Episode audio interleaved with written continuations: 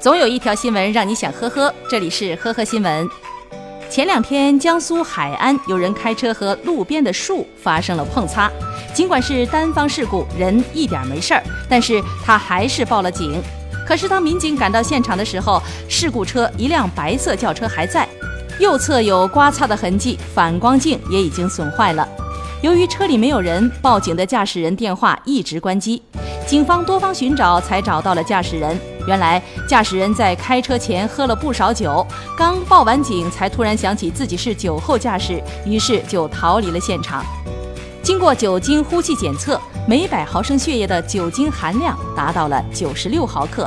由于是醉驾，最终因涉嫌危险驾驶被取保候审。大年初六，北京房山蓝天救援队接到信息，一个男子滚落到悬崖下等待救援。到达现场以后，救援人员发现他穿着一件老式的军大衣，蜷缩在落叶丛中。据了解，他大年三十儿上了山，被困七天，一直到初六才被驴友发现。网友说：“这并不耽误上班呐。”二月六号，大年初二，南京民警在夫子庙附近巡逻的时候，发现一辆车上下来一男一女，车是很普通的面包车，但是男子的穿着却比较高档，这一落差有出入，让民警觉得这不对劲儿。而面对民警的盘查，五十六岁的男子陈某称自己是上班族，带女性朋友来看花灯，但是民警经过调查确认，陈某是一名老赖。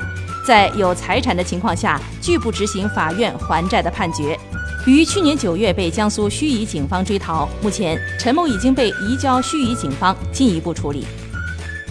近日，湖南长沙一个市民捡到了一条哈士奇犬，由于找不到狗的主人，便将其送到了长沙芙蓉公安东屯渡派出所。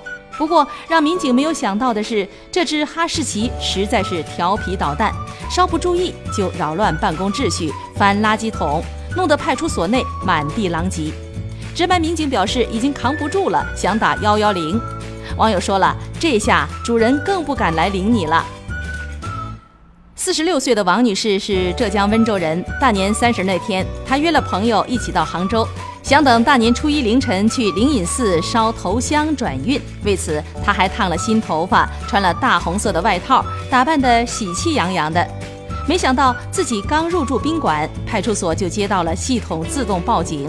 原来王女士欠了民间借贷四十万元，早已经成了失信被执行人。最后她被处以司法拘留十五天的处罚，这个年也只能在拘留所里过了。二月八号下午五点，广西靖西火车站，旅客黄某准备进站，安检员发现黄某的上衣口袋里装着一个黑色的塑料袋儿，打开一看，里面有八枚疑似罂粟壳的物品，净重十三点六克。今年三十四岁的黄某称，这些罂粟壳是母亲从乡下购买的，让他炖汤补身子用。最后，铁路警方对黄某处以四百元的行政罚款，同时收缴了八枚罂粟壳。感谢收听今天的呵呵新闻，明天再见。本节目由喜马拉雅和封面新闻联合播出。